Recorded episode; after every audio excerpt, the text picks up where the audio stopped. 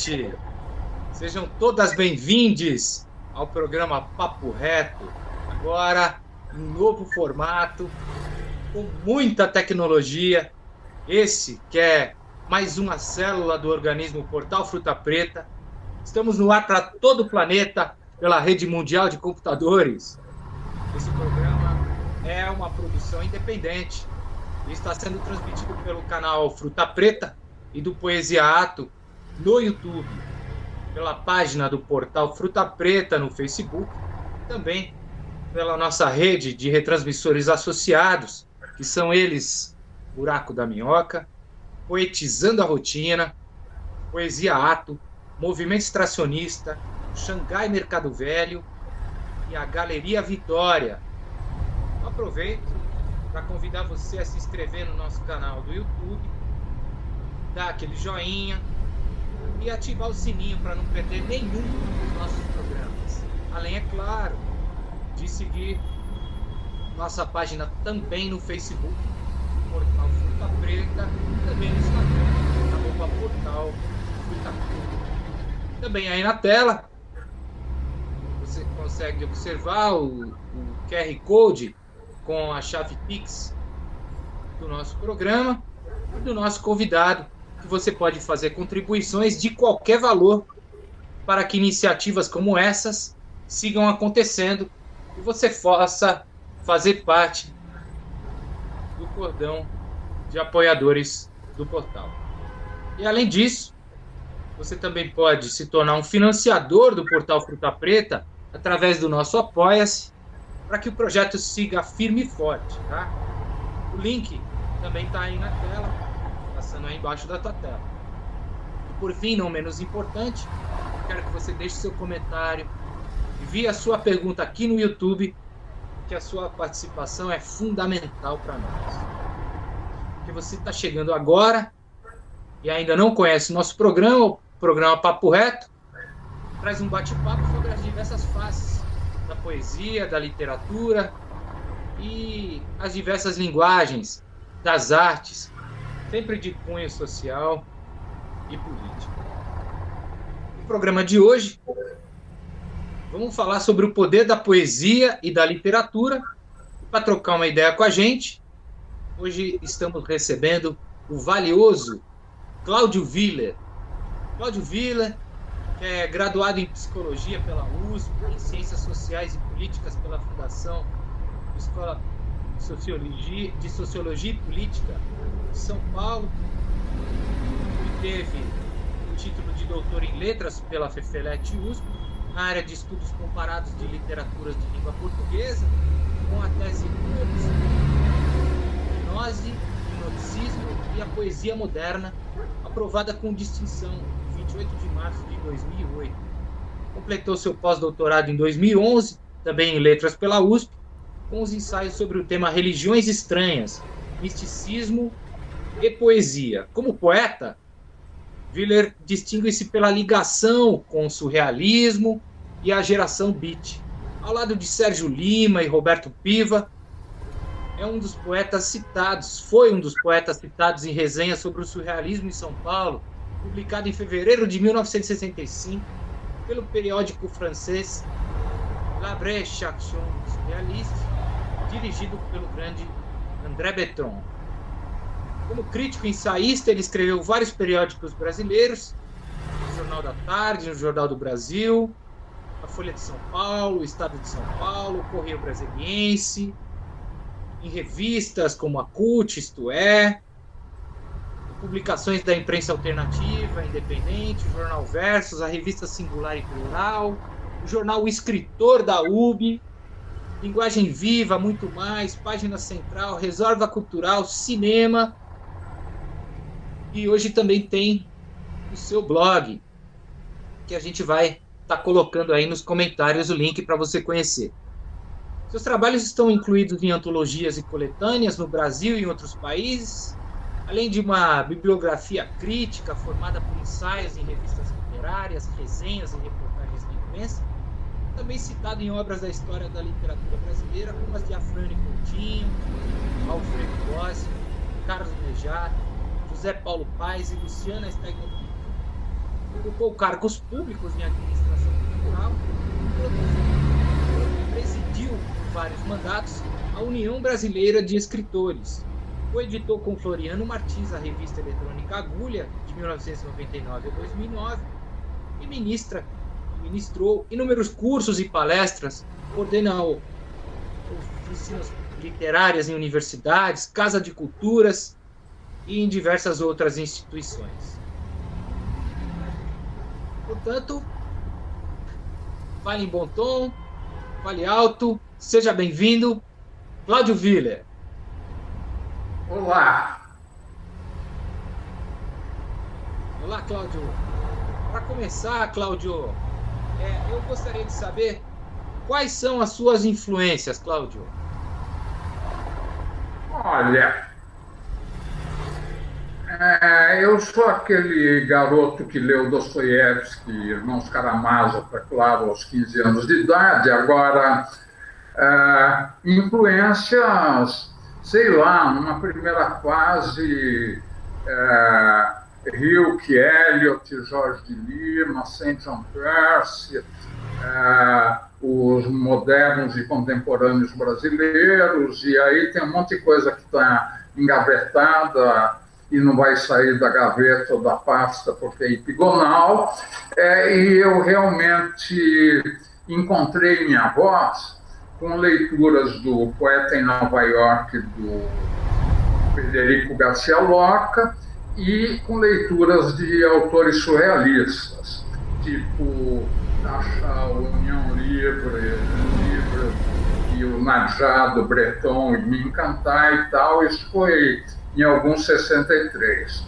Eu destaco a, a importância do poeta, do grande poeta Roberto Piva, como fonte de informação. O Piva, além de ser um grande poeta, paranoia um antes e depois na poesia brasileira, ele tinha capacidade de achar livro, é, tipo me telefonar, olha, tem um livro bom que saiu, é, O Arte e a Lira, do Otávio Paz. Aí eu li é, com a satisfação de ler um livro que dizia tudo aquilo que eu achava, né? É, minha edição do Otávio Paz, só para vocês verem como ele era antenado, é, do, ainda é, quer dizer, era porque mexicana do Fundo de Cultura Econômica. Quer dizer, Otávio Paz chegou no Brasil depois. Mesma coisa, ele me telefonar, olha, tem um autor muito bom que saiu agora, Herbert Marcuse. Minha edição do Eros e Civilização do Marcuse era da Galimar, não tinha no Brasil. Aí eu gostei, dizer, só que o que eu fazia é o seguinte, quando um autor interessava, eu ia em frente, né? É, ia lendo o resto. O Marcuse seguinte, o estudo dele sobre Hegel e marxismo, eu li na edição italiana, Ragione e Rivoluzione, e por aí afora, quer nós éramos vasculhadores de livrarias. E, Viller, quando, como e para que você começou a trabalhar com a poesia, a literatura?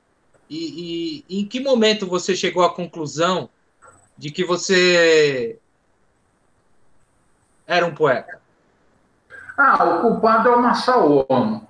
É, eu tinha escrito alguns poemas em prosa, nos quais que comporiam anotações com Apocalipse, nos quais eu achei que eu havia encontrado a minha voz Aí o Marçal chegou, é, vira, quero te publicar. E tudo bem, eu juntei, adicionei um manifesto, muito influenciado, obviamente, pelos manifestos do André Breton e, e por algumas manifestações do Allen Ginsberg. No Brasil, acho que foi o, a primeira publicação em que conectaram, em que foi conectado desse jeito é, foram conectadas duas vertentes diferentes, que são a beat e o surrealismo. E, e aí eu publiquei, né? É, e, para minha surpresa, houve leitores, assim como dos livros seguintes. Sim. Ah, aí, ensaios. Eu sempre tive vocação de ensaísta, né? E, e, ah, e teve esses milagres de me pedirem para ou recomendarem para traduzir os cantos de do Lautréamont, quer dizer, uma loucura, isso é trabalho para uma vida toda. Eu fiz em três, quatro meses ah, para encaixar com o centenário da morte do Lautréamont. Aí, depois fiquei anos refazendo, né? que a edição atual da Iluminuras é boa, além de ter a vantagem de... Quer dizer, sempre daria para melhorar, mas tem a vantagem de ser um Lotramon completo e de eu ter escrito um ensaio que gerou vários ensaios.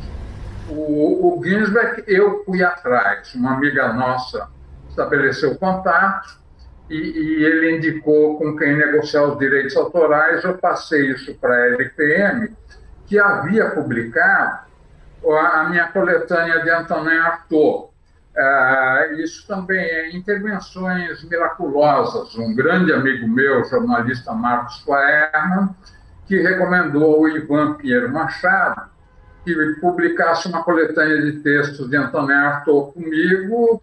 Aí a gente acompanhava o que saía do Arthur, uh, ia comprando volumes da obra completa à medida que eram publicados na França, né? Eu peguei, organizei a coletânea e deu certo, né? Então deu certo que está sendo reeditada e lida até hoje.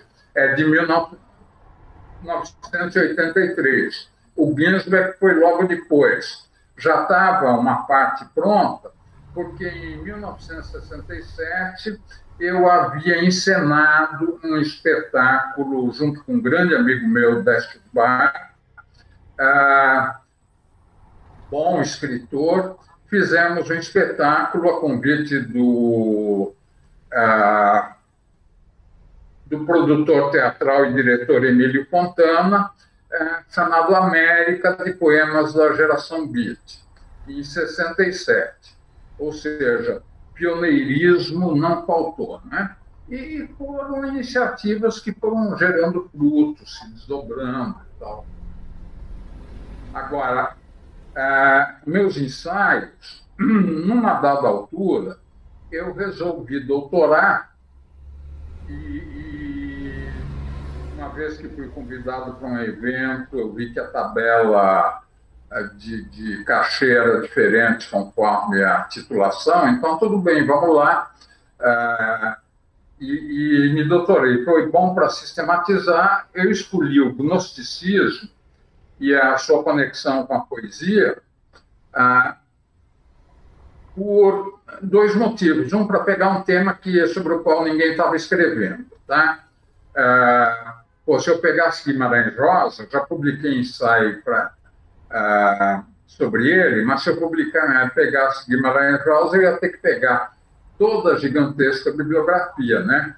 É, e, e, conferir tudo, se fosse para a tese. Quer dizer, gnosticismo, apesar de ser um grande tema é, e ter crescido em interesse e prestígio, ninguém estava mexendo. A ideia do mundo regido por mal demiurgo, uma espécie de religião é, monoteísta às avessas, né, em que Deus é um tipo horroroso, é, isso é uma das possibilidades do gnosticismo, tá? Sempre me havia atraído, assim como um tipo de gnosticismo licencioso, radical, é, onde é, dos cainitas, né, é, e seitas semelhantes, é, onde é recomendado que faça tudo ao contrário.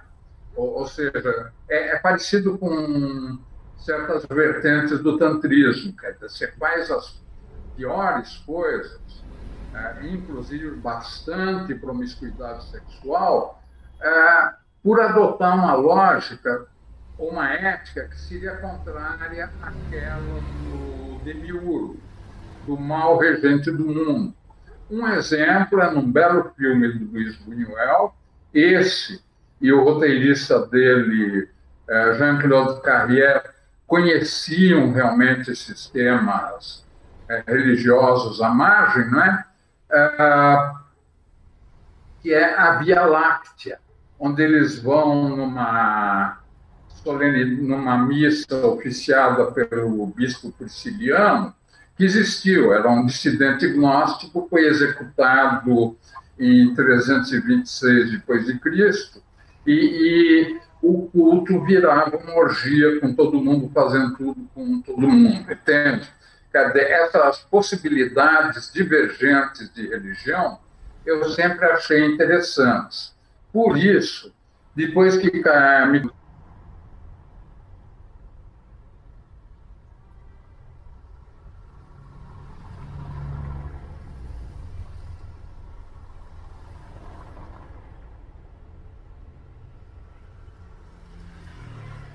me até acho meu ensaio bom, é que é esse aqui, ah, Chan, os, rebeldes. Ah, os rebeldes, geração Beat, depois a gente projeta a capa, geração Beat, anarquismo místico, ah, no qual ah, eu mostro a afinidade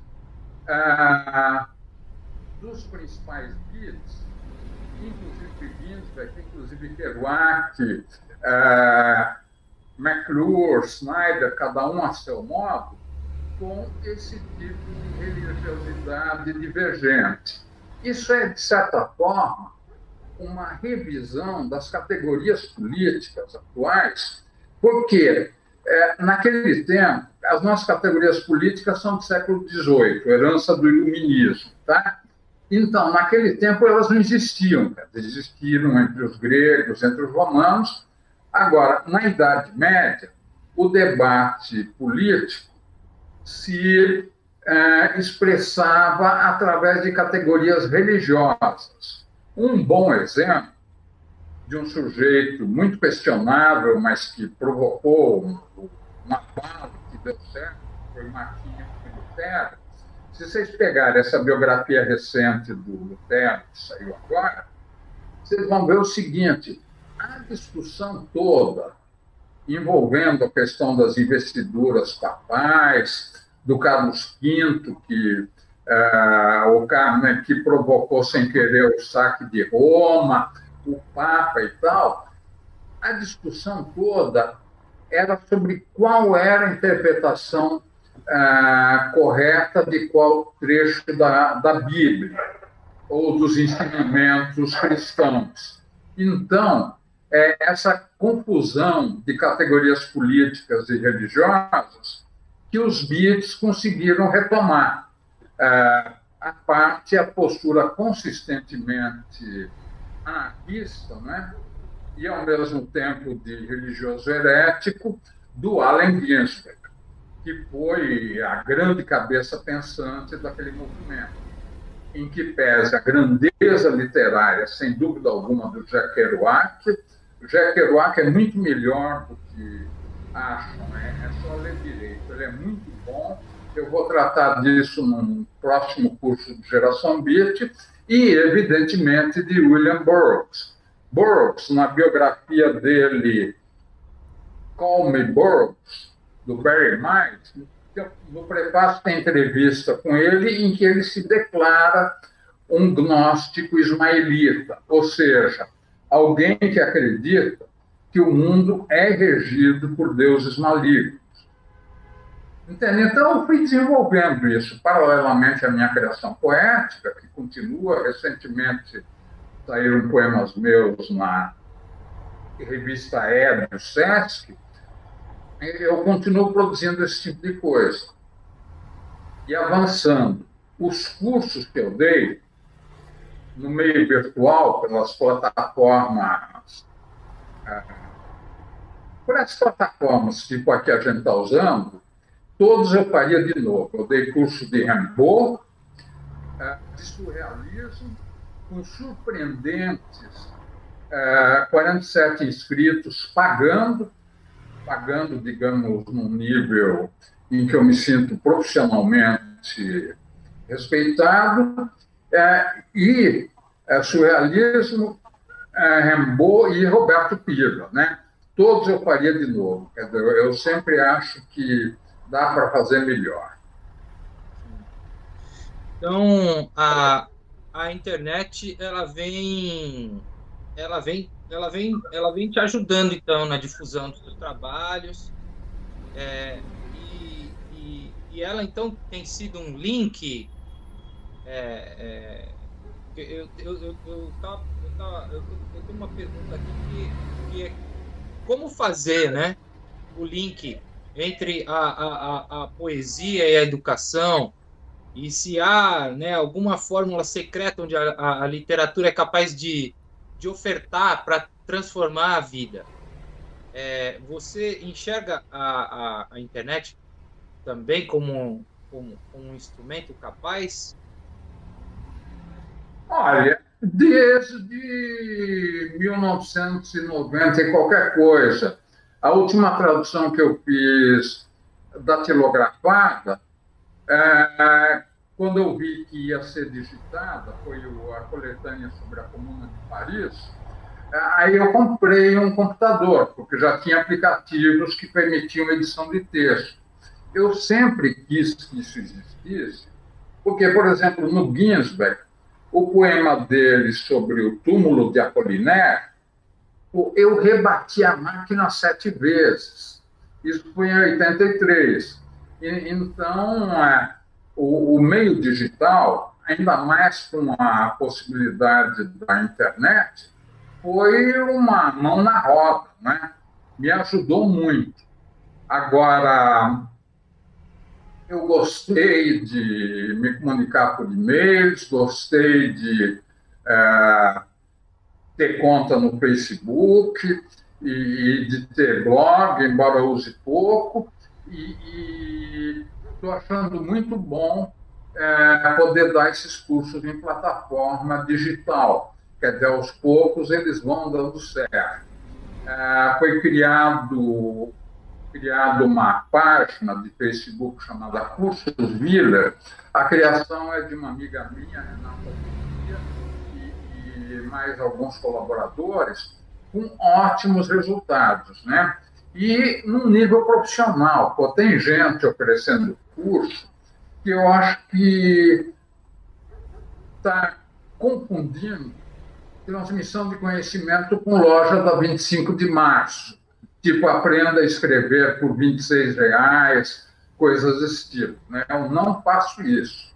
Agora, onde eu quero chegar é no seguinte: em conjugar o meio digital, que tem dado resultados e cada vez mais está possibilitando interação, no surrealismo, por exemplo, eu mostrei imagens, eu, eu parti do Henri Rousseau, do Anier Rousseau, fui projetando e, e chegando até o surrealismo, entende? Quer dizer, a gente foi ilustrando, mostrei Leonora Carrington, Max Ernst é, e companhia, né? Quero fazer mais disso e fazer isso assim como eu fazia já usando o data show, né? Quer dizer, eu quero chegar a uma conjuminação do remoto e do presencial e da projeção na tela e do no data show. Tudo vai dar certo.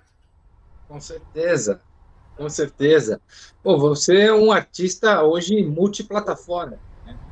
É, você teve também, é, transitou é, muito pelo cinema, né? Você é, participou de muitos documentários, você fez filmes com Jairo Pereira, é, com o próprio Carlão, né, o Rajimar, e, e eu, eu queria saber de você como é que, como é que foi essa, essa descoberta, como é que foi participar do cinema, como é que você é, é, caiu dentro desses filmes, né, principalmente na, na, no filme Demência, é, a, a, aquele outro filme do Jairo, que é um filme belíssimo. Gostaria que você me contasse um pouco dessa sua história com o cinema. Olha, é a mesma história das minhas traduções. Quer dizer, eu fui beneficiado por alguma deusa da fortuna, ou bem assim, ou talvez por Apolo, seja quem for, o regente desse tipo de coisa. Jair Ferreira, quando o Bicelli lançou antes que eu me esqueça, é, que foi um belo de um evento, ele nos achou, estava é, na Folha, foi lá e filmou em Super 8, né?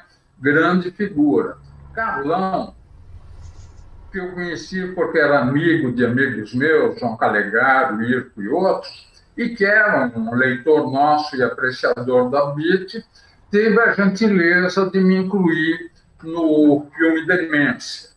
Entende? Então, recentemente, o Renato Coelho e a Priscila Bertin me acharam e fizeram um filme chamado A Propósito de Viller, de vez em quando, o, o, Hugo Giorgetti também, esse porque era já há muito tempo amigo de Francesco, do Ruggiero e de outros atores, é, nós achou, muito engraçado isso.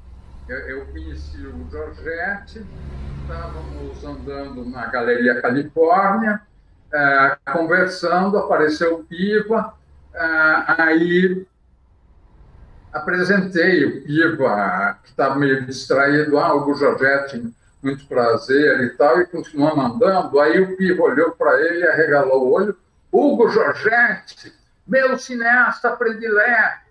Aí eu, ele fez o filme Uma Outra Cidade, reconstituindo algo.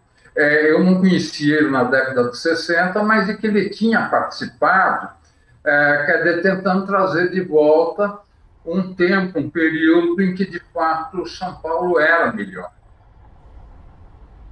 Pô, a Galeria Metrópole, tudo bem, tem o Tapera Taperá, tem... Agora, pô, aquela multidão de brasileiros típicos soando, aposto que a maioria deles são bolsonaristas, só pode ser, entende? Quer dizer, aquela bagunça urbana fica estragando lugares bons. Está certo que a gente não vai ser elitista, e expulsar o povo, mas, pô, é,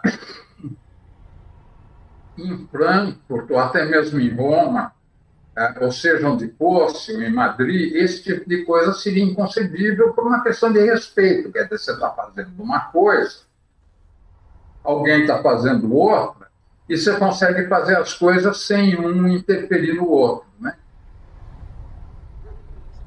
Agora, é, isso dos brasileiros típicos, a imbecilidade de se julgar no direito de sair por aí para zoar e tal, em plena pandemia, pô, o que, que eles estão pensando, né? Quer dizer, a questão não é do cara se contagiar, vai acontecer o mesmo que com Bolsonaro, tomara que ele se reinverte, é claro, né? Mas de, de ficar doentinho e depois ficar bom, mas é que vai carregando essa peste e, e levando essa situação brasileira em que estamos, né? Tem, quer dizer, é, que eu chamo depreciativamente de brasileiro típico, típico de um país com algo entre 40% e 70% de analfabetos funcionais e é, com desempenho educacional péssimo e índices de leitura muito baixos. Quer dizer, dá nisso, né? Ah, daí também essa dimensão política de, de ler, é, entende? Vai ampliar a capacidade simbólica das pessoas, né? Ou, ou de enriquecer seus repertórios simbólicos. Ou, em outros termos, de se tornarem menos chatos. Gostaram da ironia do brasileiro típico? Uso muito. Nós, eu, você e os que nós estão assistindo, somos elite cultural. A gente lê livro, fala de poesia. É, a leitura, a leitura, ela traz esse, esse, esse progresso, né, Guilherme? É. Mas a gente vive num país onde a, a literatura ela foi excluída né, da, da do sistema. É, que é o que faria aí um maior, uma, um maior alcance, uma maior capacidade de, de, de, de, de comunicação né, nesse sentido. Uma boa comunicação. É, até que, surpreendentemente, literatura tem público e, e atrai. É, antes da pandemia, os cursos que eu dava, a, Casa das Rosas e outros lugares lotavam, né? Quer dizer, sempre temos público, há interesse. Eu estou preparando um dossiê que um, uma plataforma de Portugal, a Triplo V, me pediu. Pô, aquela cena estou incluindo alguma coisa visual, é, do auditório grande do Centro Cultural do Banco do Brasil, em Brasília, é, lotado para ver é, palestra minha sobre geração beat, geração beat de cinema, cadê outras, quer tem, felizmente tem público, tem interlocução, é, e isso transita pela sociedade, ainda bem. Apesar de uma certa burocratização, digamos assim, dos estudos de literatura. Né? Quer dizer, podiam ser um pouco mais anarquistas. Eu sei que tem um monte de gente que dá aula e um monte de gente que assiste a aula ah, nas universidades melhores que também acha isso. Sim, ah, e há, uma, há toda uma movimentação é, que é chamada de, de, de, primavera periférica, né? Foi a expansão dos saraus de poesia, é, dos slams, enfim, é, de uma forma totalmente desburocratizada, é, né, anárquica, porque ela foi organizada pelo, pelo próprio povo isso se expandiu né, nos últimos anos, é, trazendo aí a, a, a, poesia, a literatura é, para o lugar onde ela está, né? No meio do povo, né? É, eu já participei, acho bom. Agora, tem que ser complementado ou precedido, acho, por muita leitura, né? Não adianta também o cara escrever algo, achar que é poema e apresentar. Quer dizer, tem, tem, que, tem que ter um certo ponto de equilíbrio de ser não ser nem elitista e nem populista, que eu acho que a gente alcança. Você, você entende que há de se haver ainda, então, um próximo passo em expansão de consciência e, e de forma pedagógica. Né? Acho que dá para unir as coisas. Quando eu fiz o meu pós-doc, inclusive a favor da USP, pô, geração beat, anarquismo místico, e toparam numa boa. A, a minha orientadora, a Viviana Bose, a, apoiou bem, o, parecerista elogiou, quer dizer, isso aqui é um livro bem anarquista de um lado, e com uma estrutura pouquíssimo acadêmica, e que, de outro lado, passou bem como é, ensaio de pós-doutorado. Né? Mas, de todo modo, quer dizer, dá para aproximar mais. Agora, o que eu ia dizer, é, quando eu fiz o pós-doc, eu ofereci como parte do pós-doc um curso de geração BIT e um de surrealismo na USP e uma oficina literária. Foi tudo muito bem.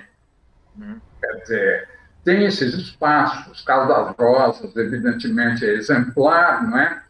Ah, alguns SESCs e tal, quer dizer, tem coisa rolando e tem público, né?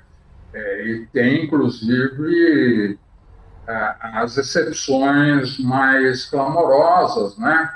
É, pô, esse, isso que eu relatei do curso de geração bit, o de cinema é geração beat, quer dizer, superlotar auditórios grandes, né? Quer dizer, dá para fazer mais.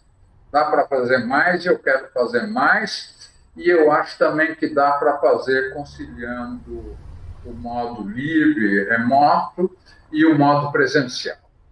Tem coisas que eu gosto mais no modo presencial e tem coisas que estão funcionando bem no modo remoto. Bom, Willer, a gente, é, o tempo passa aqui que a gente não vê, que é, é sempre uma ah, é, que sou, é, que eu sou carismático, sempre Eu quero, eu quero aproveitar agora, fazer um, fazer um, um, um agradecimento aqui a todo mundo que está nos assistindo. É, eu, vou, eu vou aproveitar aqui mandar um salve pro, pro Max, pro Thierry, pessoal lá da biblioteca Roberto Viva, mandar um alô pro Daniel Michione, para Violeta Dib, pro Lucas Nogueira, para Marina Lutfi, para Akin Spinter, para Marina Falsetti, Valo Velho, Nica Bibiana, a Sheila Feirman, Pedro Guimarães, o Chinelada, Débora Gerbera, James Lino, a Cláudia Campolina, o Fernando Grauber, o Albílio Ferreira, que teve com a gente, o Casé, o Alan Ataíde, André Luiz Patrício, um dos maiores nomes do cinema atual brasileiro, o pessoal lá do, do Sertão do Pajeú, para a dona Maria Villani, para o professor Sócrates Magno, para o Luiz Felipe Macalé, que são criadores lá da Unimauro. A Unimauro é a Universidade Livre do Bar do Mauro. Até me apareceu uma lembrança aqui que há dois anos atrás, hoje, estava sendo realizada lá uma aula sobre Bauhaus. Um grande abraço também lá para o Cabe Abdu. Jamelo! Rocha, Cláudia Canto, Jamelo! Luiz Jamelo! Jamelo! Pois não, pois não. Tem perguntas? Tem perguntas, tem perguntas. Eu quero aproveitar aqui e pedir para o pessoal é, convidar, né? Quero convidar o pessoal aqui a se inscrever no canal do YouTube, dar aquele joinha, ativa o sininho aí para não perder nenhum dos nossos programas. Segue a nossa página no Facebook, Portal Fruta Preta, também no Instagram, arroba Portal Fruta Preta. E também seja um mecena, dê aquela força para o portal. A nossa chave Pix está aí na tela, o nosso convidado também. E apoie a nossa vaquinha aí do Apoie-se, né? E fica ligado aí também na grade dessa web televisão, que é a que mais cresce no Brasil hoje. Conheça os nossos programas. Nós temos lá o WhatsApp com o Emerson M, grande Emerson M. Um abraço, Emerson. Conversas privadas de interesse público, o Nicolau. Futebol e Arte, o fanzine Fruta Podre, que saiu hoje, está no ar aí quentinho para você baixar. O Festival Fruta Preta, que está acontecendo com mais de 150 artistas.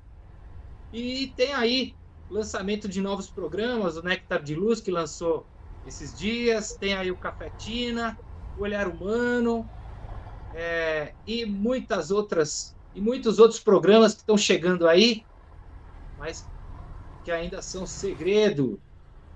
Eu quero aproveitar então e fazer uma pergunta aqui. O Max. Quem está perguntando? É, o Evandro está me perguntando aqui se você chegou a conhecer o Ginsberg pessoalmente. Infelizmente, não porque Ginsberg foi um dos grandes personagens do século XX. Agora, eu me correspondi com ele, ele foi muito atencioso, e depois que saiu o Uivo e outros poemas, e outros poemas, ele instruiu para me mandarem tudo que saía dele. A, a coletânea, o texto dele, a, a que eu abro o Geração Bit da LPM, ah, ele me mandou em 97, ou seja, a última coisa que ele escreveu, depois, infelizmente, ele morreu. é dessas pessoas que fazem falta. Quer dizer, pela característica que ele tinha de ser um anarquista, um desregrado e, ao mesmo tempo, um estrategista. Né?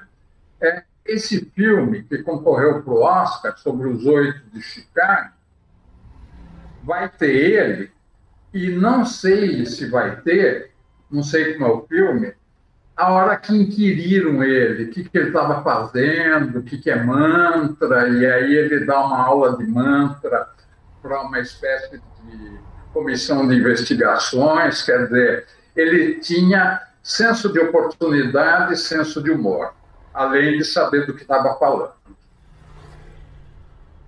Eu tenho uma outra pergunta aqui do Max. É, ele está me perguntando aqui o seguinte: haverá de existir um mundo em que a liberdade cantada poderá existir sem as restrições da realidade? Não. Ah, o Freud escreveu algumas coisas a respeito, né? não muito agradáveis, mas, enfim, tem que dialetizar isso. Né?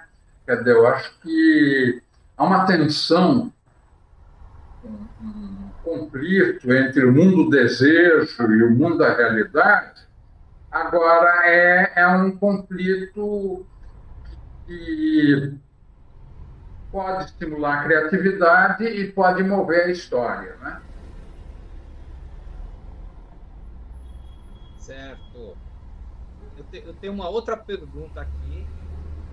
Diz assim: em tempos de pandemia e genocídio, depois de Auschwitz, o que a poesia representa, Cláudio? Representa cada vez mais. Ah, o Theodor Adorno, né, que chegou a dizer que era, seria impossível poesia depois de Auschwitz, ao contrário, né, quer dizer, ah, depois da catástrofe da Segunda Guerra, você tem um crescimento de rebeliões juvenis, de anarquismos, de movimentos de contestação. Quer dizer, como eu disse, são coisas que tem que dialetizar. Horror existiu ao longo de toda a história da humanidade. Ah, no livro dela sobre Jordano Bruno, a Frances Yates relata que em 1600 e pouco, 1601, 1602, em Paris, tinha 100 queimas de bruxas por ano. Era programa, entendeu? Ah, vamos queimar uma bruxa, e o pessoal ia a família, todo mundo e tal, e, e é, levava um lanche, quer dizer, como não tinha cinema, essas coisas, é, o programa era assistir queima de bruxa, né? em Paris, quer dizer, não estou falando da Espanha fundamentalista. Então, ao mesmo tempo, é uma época de esplendor cultural, né? De realizações artísticas e, e, e descobertas de avanços prodigiosos. Né? A época de uma das grandes conjunções de artistas, cientistas, magos, que foi a corte do Rodolfo II de Praga. Né? Agora, há uma alternância né, de grandes momentos e, e de, de, grande produção simbólica e de catástrofes. Né? Um exemplo é essa história do Rodolfo II de Praga, né? o que construiu o bairro dos alquimistas ah, em Praga. Eu visitei. Quer dizer, o ponto de vista do cara é o seguinte, de admirar o conhecimento e a arte e mandar vir todo mundo. Quer dizer, então ele fez uma corte esplendorosa, com tudo quanto é visionário que ele pudesse trazer, né? A sucessão dele resulta na Guerra dos 30 Anos a tentativa de acerto de contas ou de definição de territórios do papado, do catolicismo e é, das novas nações protestantes. Pô, essa guerra dos 30 anos, pô, me falem de Auschwitz, tudo bem, é pavoroso, é claro. Eu tive avó que morreu em campo de concentração. Agora, é, essa guerra dos 30 anos chegou a despovoar, tipo, dizimar 40% a 50% da população de regiões da Alemanha. Entende? Então são ciclos, idas e vindas. É claro que tem que conhecer história, né? É importante saber tudo isso. Eu gosto de história.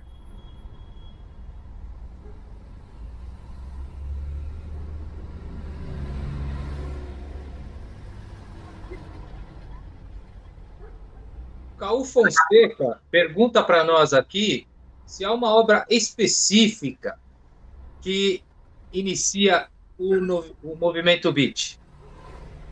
Uivo e outros poemas. Ah, foi, cadê os beats?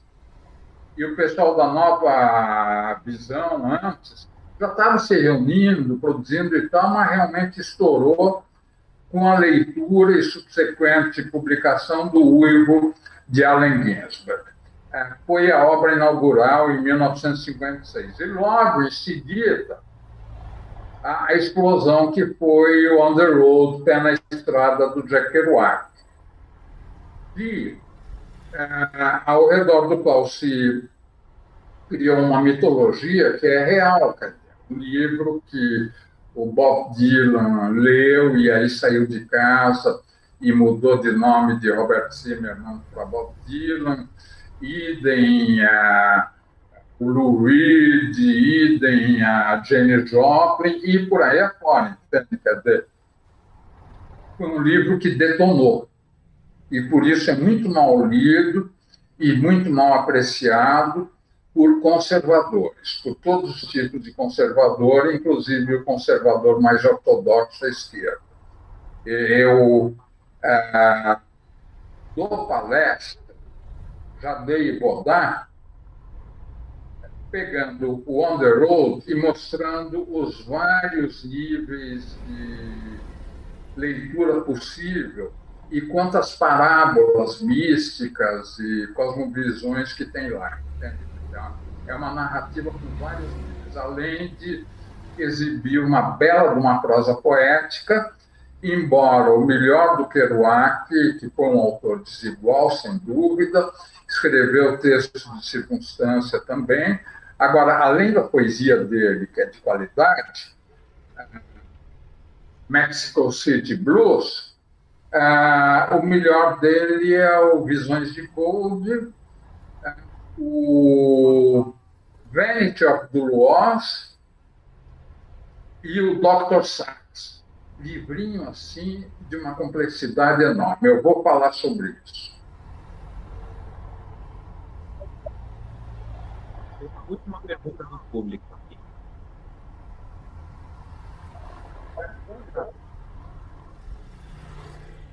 Qual é a relação que você faz do, do crachá do beat e o sonho criador do, do surrealismo?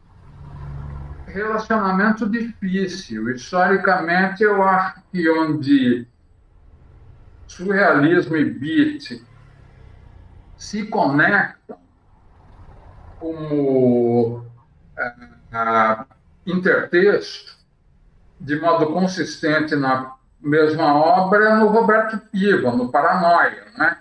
Ele era leitor de ambos, né? Está cheio de Ginsbergismos e cheio de imagética surrealista. A relação é difícil, porque Breton era idiosincrático, é, porque os surrealistas, eu fui no grupo surrealista em 68, o Breton já tinha morrido.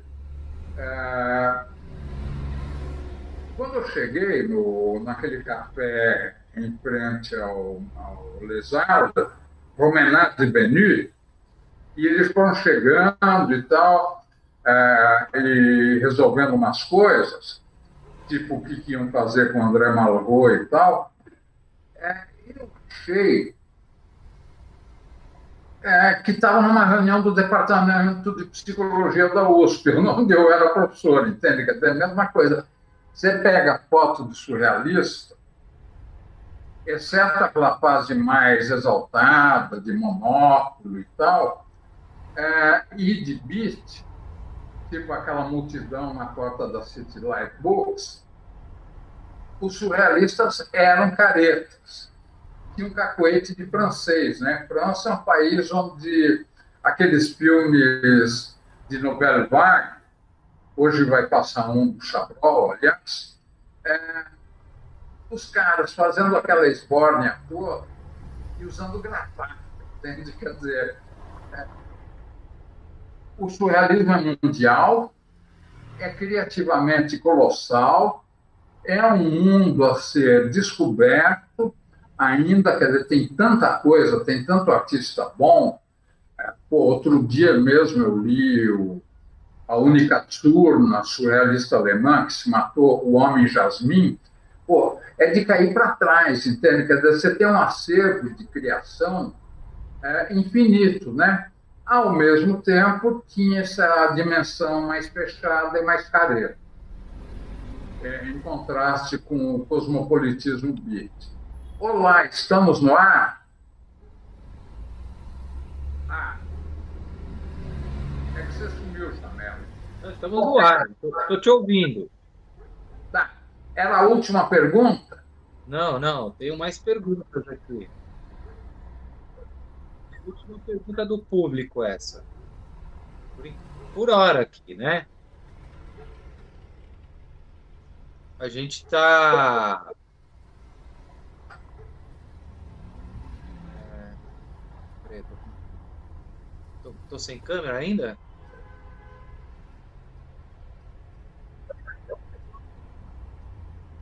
Eu, eu tenho aqui, eu tenho aqui uma pergunta.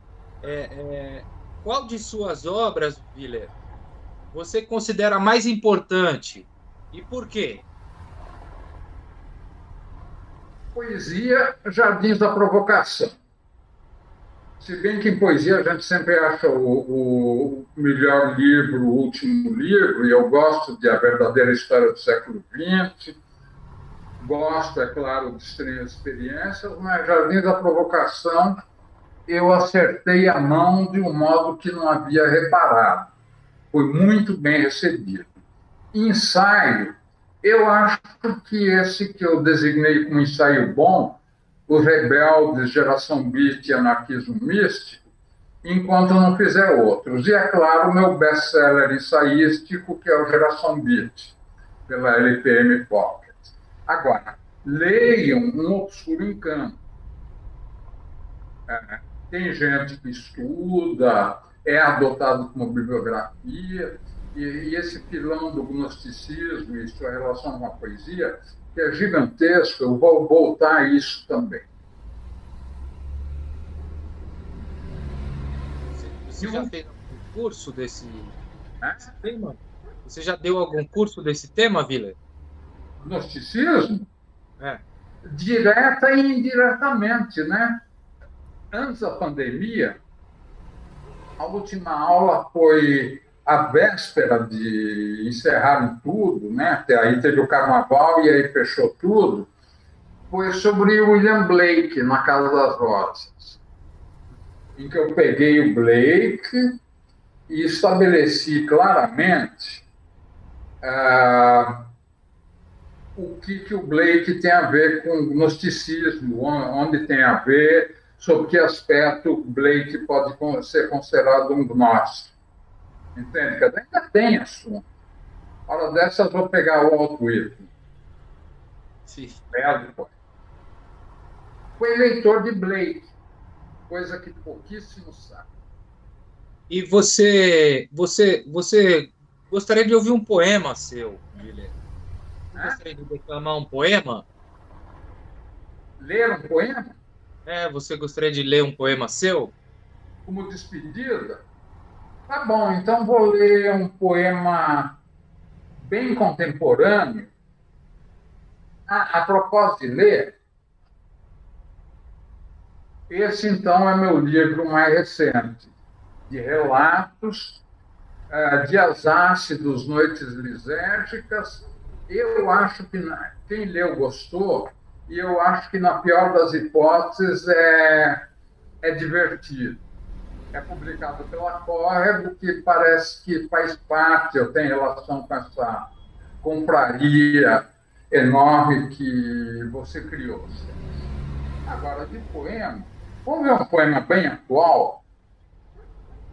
Não, vamos ver um poema bem inatual.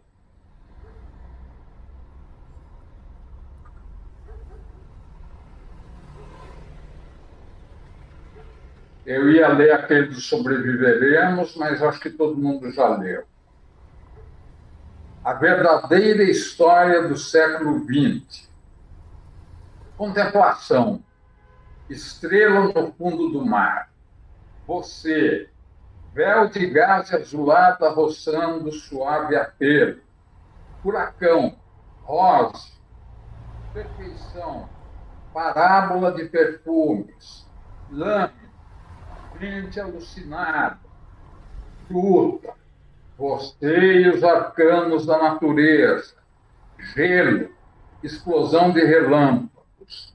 Essa solidez, essa presença, capim ao vento, passando à frente, lavando, e também sombra de árvore, montanha inteiramente nossa, intimidade sorridente no calor da tarde, íris, o nome da flor, o seio ao sol.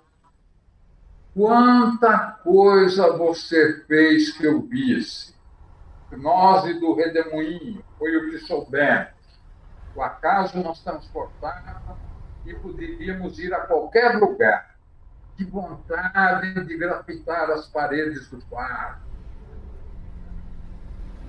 Esse poema aqui Agora, vocês vejam o que, que é a questão do surrealismo. Essas imagens ficaram me vindo à cabeça, ah, como se fosse uma voz dizendo elas. Aí, quando parou, eu terminei o poema. Dá, se eu fosse mais construtivista, para ficar construindo esse tipo de imagem, eh, aproximando coisas completamente diferentes com um, um, os dois pontos. Eu não fiz. Entende? Eu, eu, eu, eu tenho mais duas perguntas aqui, Vele. Chuta. Vamos lá. Uma pergunta que acabou de chegar aqui, e é uma pergunta muito boa. A pessoa quer saber aqui quem são hoje os, os grandes escritores e, e, e poetas da, da literatura atual, na sua opinião? Quem você está lendo? Tem, tem muitos, e tem autores aos quais eu estou devendo uma leitura mais uh, atenta, o panorama literário sim, enriqueceu. Atualmente eu estou relendo, lendo o livro que eu já li para descobrir mais coisas. E, e, a outra pergunta aqui é, é a seguinte: é, como você enxerga a crítica literária atual? Ah, ah ainda a pergunta anterior, pô, saiu um William Blake praticamente completo pela Iluminuras e ninguém está falando nisso. Quer dizer, tudo coisa, as obras eu já tenho, né? mas tem uma edição brasileira juntando tanta coisa, eu acho bacana. É, eu sugeri até para alguns jornalistas que eu conheço e ficou por isso mesmo. Então está cheio de coisa para ler. Agora, a outra pergunta é sobre. O que ela mesmo, Celso? Como você enxerga a crítica literária atual? Ah, ah, já foi pior. E já foi melhor. Agora, o problema da crítica literária atual é um problema de espaço. Né? Quando eu colaborava no suplemento Ideias do Jornal do Brasil, publicava algo, todo mundo ficava sabendo, né? O que não adianta nada, quer dizer, felizmente depois teve o, meio digital, então de 90 e tanto para cá está tudo em arquivo. E eu quero publicar um livro de mil páginas, por ser algo anacrônico e disfuncional, tá? Juntando o que eu tenho de texto na internet, texto que você acha no Academia Edu, outros em, em publicações especializadas, não quero juntar tudo, entende? Quer dizer, eu acho inquietante um livro de, de, mil páginas, além de poder servir como ponto de consulta para alguns assuntos, né? inclusive gnosticismo, geração beat, surrealismo, claro, Piva, Jorge Lima, Manuel de Barros e por aí afora. Até Guimarães Rosa tem, tem um artigo. Vou juntar tudo num livro de mil páginas. Muito bom. Muito bom, Viller, muito bom. A gente quer ver isso, Viller. E eu tenho aqui, Viller, é, é... eu quero perguntar para você o seguinte: é... tem alguma pergunta que você gostaria que eu te fizesse e que eu não fiz? Celso, você é ótimo. Eu estou mais que perguntar. É, o basicão guilheriano você cobriu, e é basicamente o que eu queria para é, dizer. Pô, teve até leitura de poema meu, o restante é você pegar é, e botar online depois as capas dos meus livros e reiterar a recomendação desse meu livro mais recente, Dias Ácidos, no... Dias Ácidos Noites Lisérgicas. Né? E, e, aí, aí vocês vêm direitinho e a gente faz uma sessão só sobre isso, tá bom? Aí deixa comigo. Não, é um livro divertido. Agora, você chegou e não vai mais embora. A gente segue junto. Aqui a gente só trabalha desse jeito, Viller. Tá. Ah, eu quero. Bom, agora, Viller, é, que nós já estamos nos encaminhando aí para o final do programa, é, eu gostaria de novamente agradecer a todos que estão nos assistindo, né? É, pedir para que não se esqueçam de se inscrever no nosso canal do YouTube, para não perder nenhum dos nossos programas, seguir a nossa página do Facebook, do Portal Fruta Preta, também no Instagram, Portal, Portal Fruta Preta. É, e voltar a dizer, para que deem uma força aí, para que a gente possa continuar caminhando é, com, essa, com essa construção que é coletiva, né? É um organismo que, que só cresce. Então, tá aí a nossa chave Pix, tá aí também a chave Pix do, do Viller, que você também pode e, se puder, deve colaborar. E eu gostaria de, de, de, de pedir a você para fazer as suas considerações finais. As minhas considerações finais é que, obviamente, é um prazer conversarmos e, quando der, a gente prossegue. E estão todos convidados para o meu próximo curso, deve ser começo do mês que vem, e, e, evidentemente isso vai ser divulgado através do Fruta Preta também. Tá? Uma honra para nós, Guilherme. Uma honra para nós ter você aqui. Muito obrigado pela sua participação. Eu quero agradecer a todos que estiveram conosco até agora, quem passou por aqui, quem participou. E o nosso programa Papo Reto volta agora no dia 4 de junho com o tema Poesia Preta, trazendo a convidada Onica Bibiana, foi é, uma das grandes estrelas do filme Poesia contra o Fascismo, do Poesia Ato. E fez um registro histórico lá no Islã Resistência, na Praça Roosevelt. Nosso saudoso Adelson Chaves, Adel Chaves, visionário, poeta, que nos deixou, mas que continua vivo na sua obra expansiva através da poesia e do Islã. Então, quem puder, fique em casa, mantenha o distanciamento social, use máscara, respirem e amem. E até o nosso próximo programa. E fora Bolsonaro! Protejam-se. Tchau, tchau. Tchau, até a próxima. Obrigado.